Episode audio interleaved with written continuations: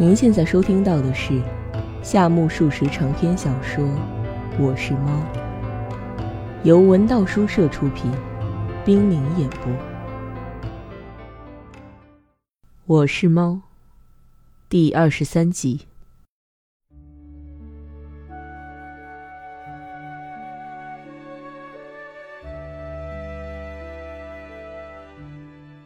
杂家进来开始运动了，有人笼而统之的大肆冷嘲热讽，一个小猫还搞什么运动，真是逞能。杂家院对这些家伙聊尽一言。即使说这番话的诸公，难道不是几年前尚且不知运动之为何物，只把傻吃啮睡奉为天职吗？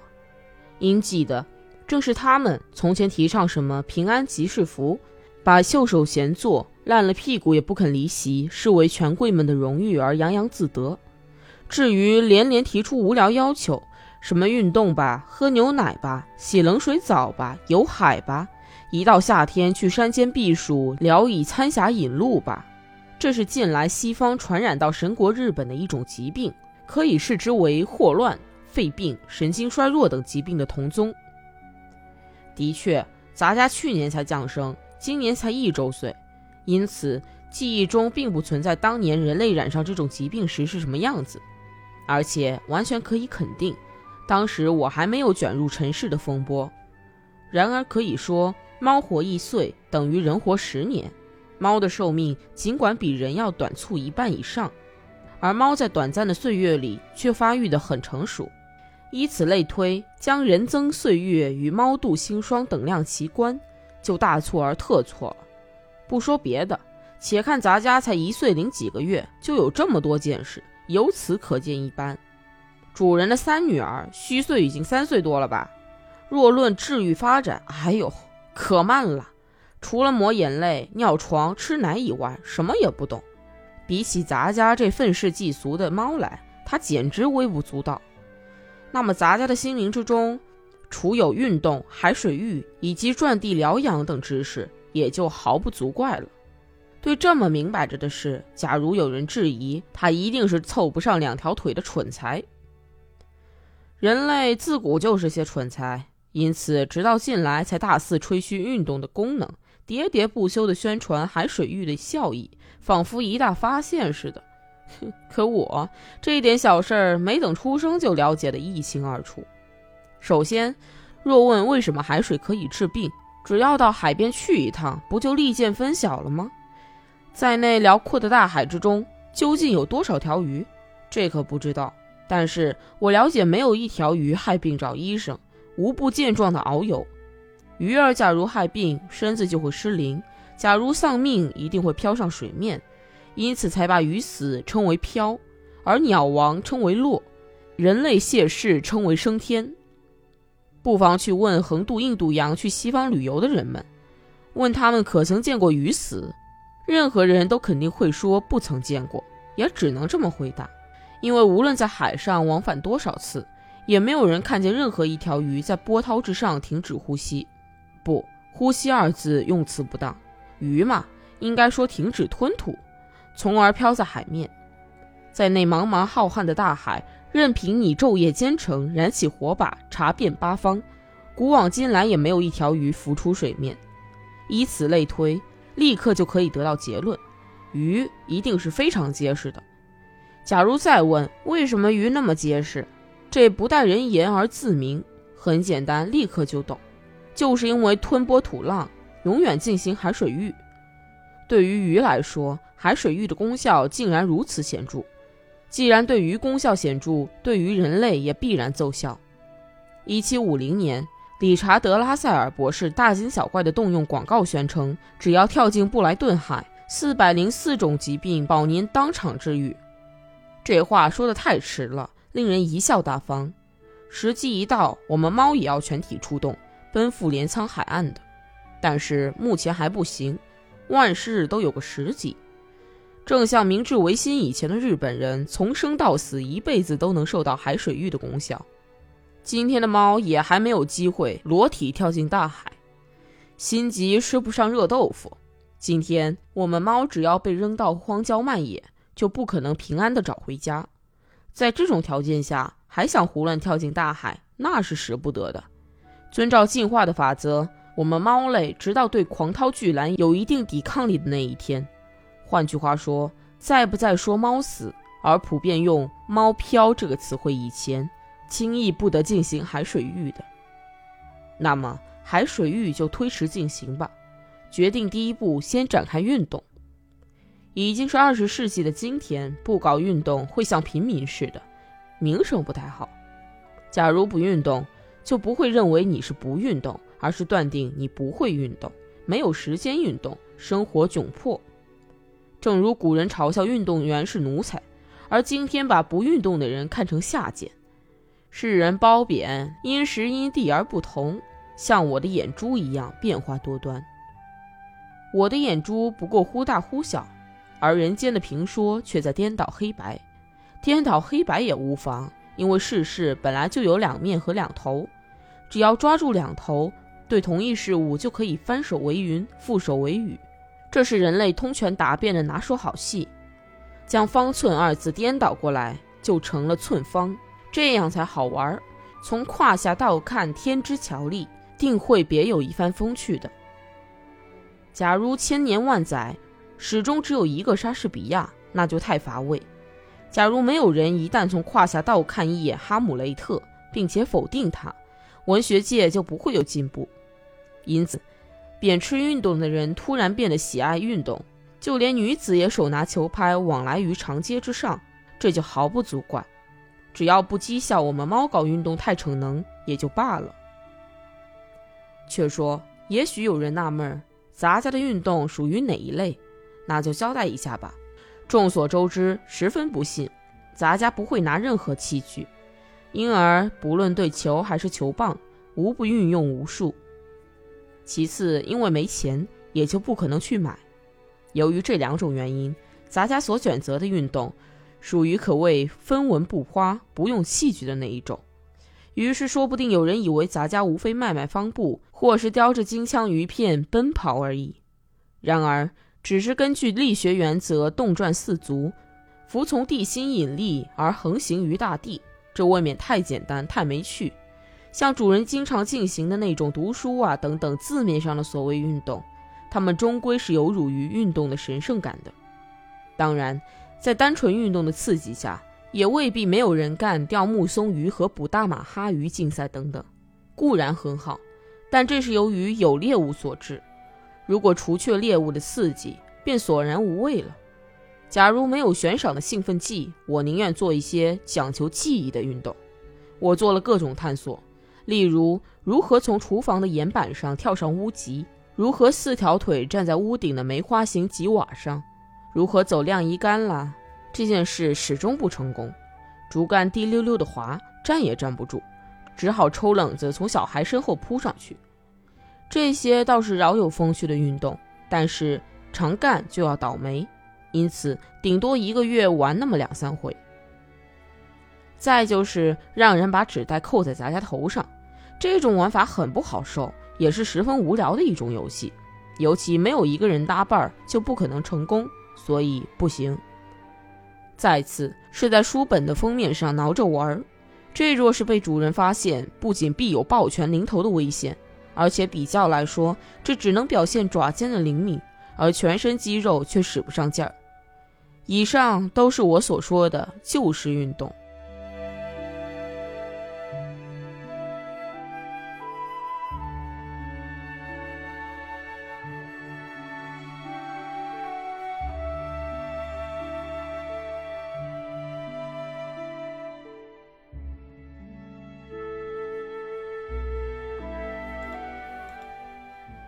新式运动当中有的非常有趣，最有意思的是捉螳螂。捉螳螂虽然没有拿耗子那么大的运动量，但也没有那么大的风险。从仲夏到盛秋的游戏当中，这种玩法最为上乘。若问怎么个捉法，就是先到院子里去找到一只螳螂，碰上运气好，发现它一只两只的，不费吹灰之力。且说发现了螳螂，咱家就风驰电掣地扑到他的身旁。于是那螳螂妈呀一声，扬起镰刀形的脑袋，别看是螳螂，却非常勇敢，也不掂量一下对方的力气就想反扑，真有意思。杂家用右脚轻轻弹了一下他的镰刀头，那扬起的镰刀头稀软，所以一弹就软瘫瘫的向一旁弯了下去。这时，螳螂仁兄的表情非常逗人，他完全怔住，于是杂家一步窜到仁兄的身后，再从他的背后轻轻搔他的翅膀。那翅膀平常是精心折叠的。被狠狠一挠，便唰的一下子展开，中间露出类似棉纸似的一层透明的裙子。仁兄即使盛夏也千辛万苦，披着两层当然很俏皮的衣裳。这时，仁兄的细长脖子一定会扭过头来，有时面对着杂家，但大多是愤怒的将头部挺立，仿佛在等待咱家动手。假如对方一直坚持这种态度，那就构不成运动。所以又延长了一段时间，咱家又用爪扑了他一下。这一爪，若是有点见识的螳螂，一定会逃之夭夭。可是，在这紧急之刻，还冲着咱家蛮干，真是个太没有教育的野蛮家伙。假如仁兄这么蛮干，悄悄的单等他一靠近，咱家就狠狠的给他一爪，总会扔出他两三尺远吧。但是对方竟文文静静的倒退。哎，我觉得他怪可怜的，便在院里的树上像鸟飞似的跑了两三圈，而那仁兄还没有逃出五六寸远。哎，他已经知道咱家的厉害，便没有勇气再较量，只是东一头西一头的，不知逃向哪里才好。咱家也左冲右撞的跟踪追击，仁兄终于受不住，扇动的翅膀，试图大战一场。原来螳螂翅膀和它的脖子很搭配，长得又细又长。听说根本就是装饰品，像人世的英语、法语、德语一样，毫无实用价值。因此，想利用那么个派不上用场的废料大战一场，对于杂家是丝毫不见功效的。说是大战，其实他不过是在地面上爬行而已。这一来，杂家虽然有点觉得他怪可怜的，但为了运动，也就顾不上这许多了。对不起，杂家抽冷子跑到他的身前，由于惰性原理。螳螂不能急转弯，不得已只好依然向前。杂家打了一下他的鼻子，这时仁兄肯定会张开翅膀，一动不动地倒下。杂家用前爪将他按住，休息一会儿，随后再放开他。放开以后再按住他，以诸葛孔明七纵七擒的战术制服他。按程序大约反复进行了三十分钟，看准了他已经动不得，便将他一口叼在嘴里，晃了几下。然后又把它吐了出来，这下子他躺在地面上不能动了。杂家采用另一只爪推他，趁他往上一窜的功夫再把他按住。玩的腻了，最后一招狼吞虎咽地将他送进肚里，顺便对没有吃过螳螂的人略尽一言：螳螂并不怎么好吃，而且似乎也没有多大营养价值。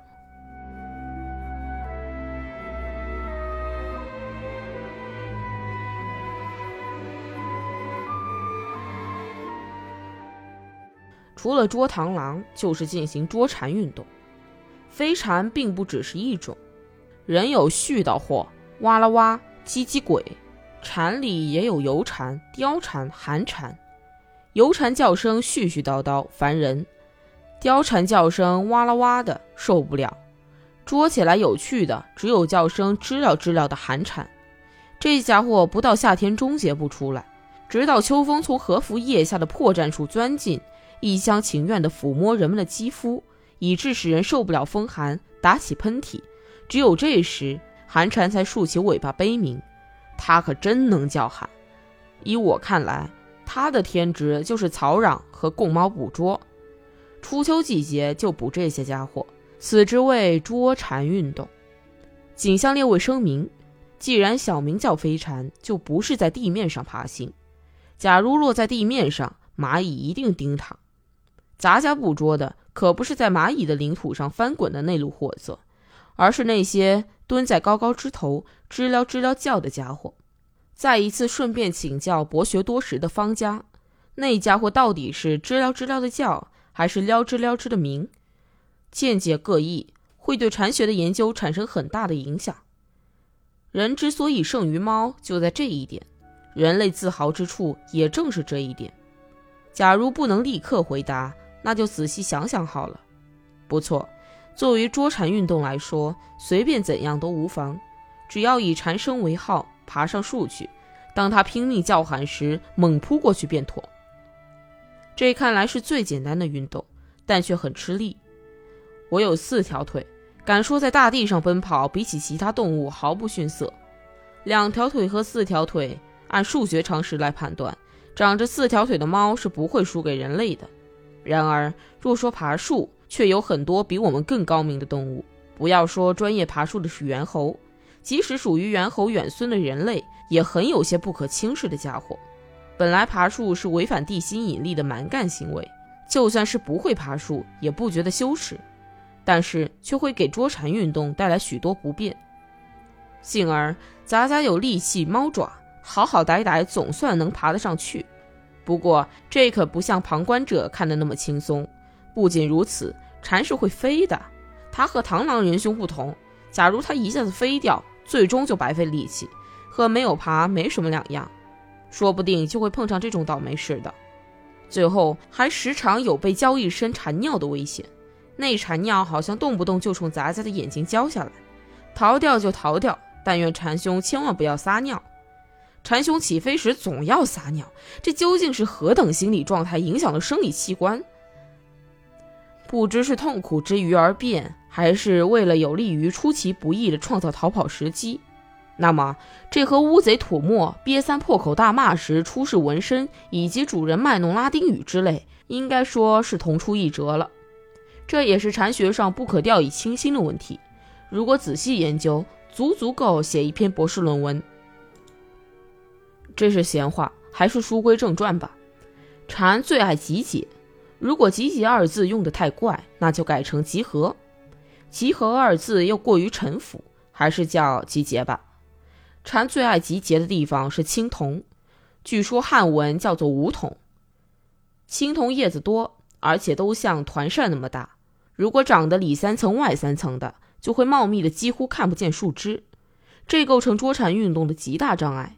杂家甚至疑心“但闻其声，不见其身”这句民谣是否很早以前就专为杂家而作。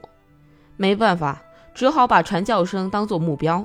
从树下往上爬五六尺远，于是梧桐树很可心，枝分两叉，在这儿聊以小溪，从树叶下侦查蝉在什么地方。不错，也有过这样的事。杂家爬上树的功夫，已经有个性急的家伙嗡嗡地飞走了。只要飞走一只，那就下不得手。再擅长模仿这一点，蝉几乎是不次于人类的蠢货。他们会接连着飞走，好歹爬上树杈。这时满树静悄，了无声息。咱家曾经爬到此处，无论怎么东张西望，任你怎么晃动耳朵，也不见个蝉影。再爬一次吧，又嫌麻烦，因而想歇息片刻，便在树杈上安营扎寨，等待第二次机遇的来临。谁料不知不觉困倦起来，终于走进黑色的甜蜜梦乡。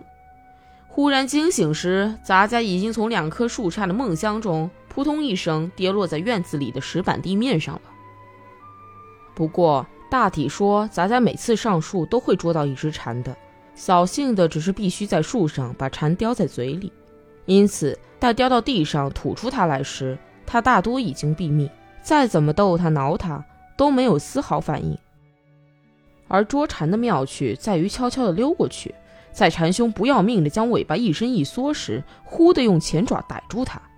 这时，蝉兄唧唧的哀嚎，将薄薄透明的羽翼不住的左右乱晃，其速度，其优美，无不空前绝后，实为寒蝉世界的一大壮观。每当杂家纳住了知了时，总要请求蝉兄给杂家露一手这套艺术表演。